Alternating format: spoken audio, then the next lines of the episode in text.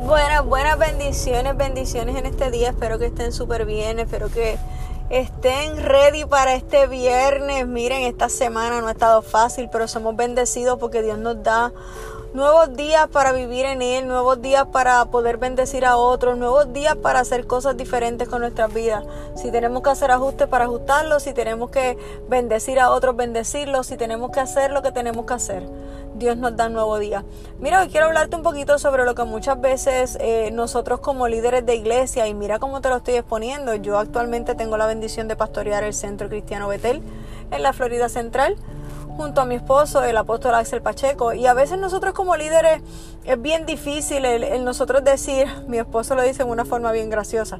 Miren, ustedes saben cuán difícil es mantenerme santo, cuán difícil es mantener la cordura, cuán difícil es yo hacer las cosas bien cuando a veces me dan ganas de reaccionar como el viejo Axel, como el viejo hombre.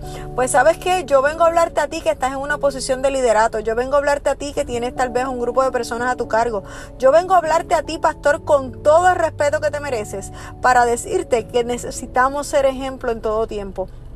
He hablado anteriormente de este tema porque es un tema que realmente me carga y muchas veces es uno de los motivos principales de oración que tengo ante el Padre.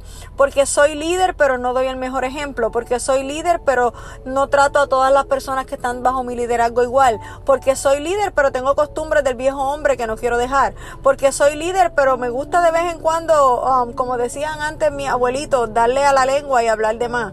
Porque soy líder, pero no me gusta someterme a la autoridad de la persona que está por encima de mí.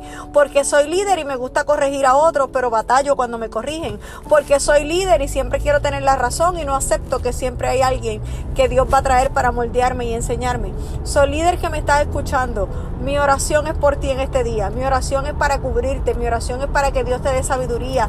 Mi oración es para que Dios te fortalezca cada día. Para que todo aquello que está en ti, que el Padre aún está moldeando y no ha terminado de trabajar contigo, no sea una piedra de tropiezo, sino que sea testimonio a otros de cómo Dios puede cambiarlo y hacerlo todo nuevo.